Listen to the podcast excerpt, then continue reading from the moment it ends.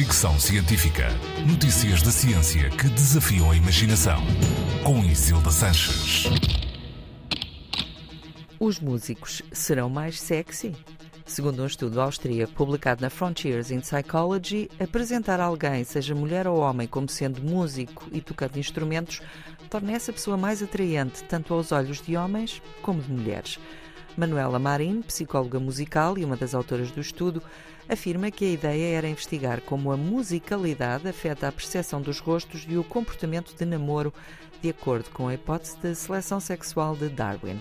Para testar a hipótese da musicalidade tornar alguém mais atraente, os autores fizeram experiências com 35 mulheres e 23 homens heterossexuais.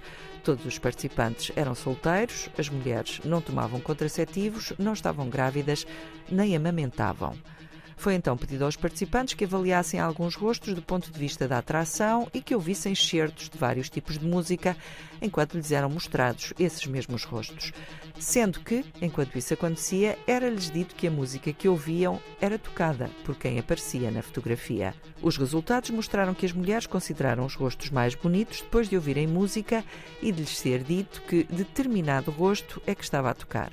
Com os homens, o comportamento foi idêntico, mas embora ouvir música não tenha influenciado a avaliação dos rostos, fez diferença quando lhes foi perguntado se sairiam com determinada pessoa que fazia música.